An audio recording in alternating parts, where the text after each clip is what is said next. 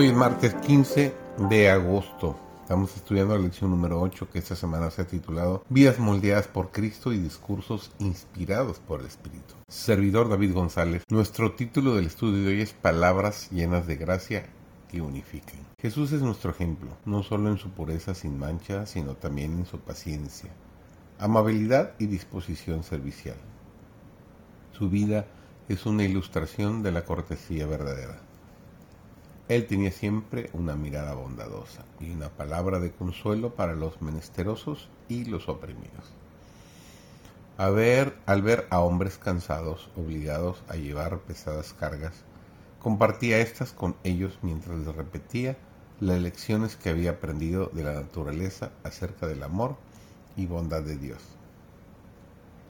Trataba de inspirar esperanza a los más toscos y a los menos promisorios presentándoles la seguridad de que podrían llegar a poseer un carácter que los revelaría como hijos de Dios. La religión de Jesús ablanda cuanto haya de duro y brusco en el genio y suaviza lo tosco y violento de los modales. Hace amables las palabras y atrayente el porte. Aprendamos de Cristo a combinar un alto sentido de la pureza e integridad con una disposición alegre. Un cristiano bondadoso y cortés es el argumento más poderoso que se pueda presentar en favor del cristianismo. Las palabras bondadosas son como el rocío y suaves lluvias para el alma. La escritura dice de Cristo que la gracia fue derramada en sus labios para que supiese hablar en sazón palabra alcanzado, nos dice Isaías 54. Y el Señor nos recomienda sea vuestra palabra siempre con gracia, para que dé gracia a los oyentes. Nos dice Colosenses capítulo 4, versículo 6. El apóstol, viendo la tendencia al abuso del don del habla, da instrucciones en cuanto a su uso.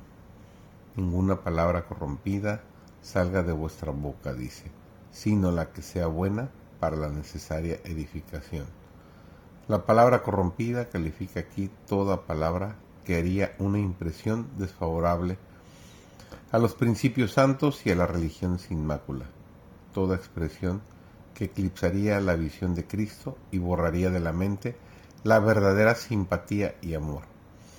Incluye las sugerencias impuras que, a menos que sean resistidas al instante, llevarán a grave pecado. En toda su enseñanza, Cristo presentó principios puros y no adulterados. No pecó, ni fue hallado engaño en su boca. Constantemente fluían ennoblecedoras y santas verdades de sus labios. Habló como ningún hombre habló, con un sentimiento que tocaba el corazón.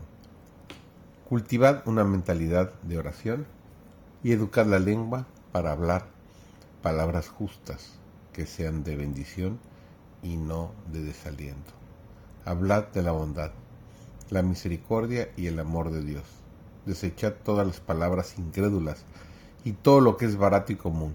Que vuestras palabras sean palabras sanas, que no puedan ser condenadas, y la paz de Dios seguramente vendrá al alma. Que Dios te acompañe en tu andar el día de hoy.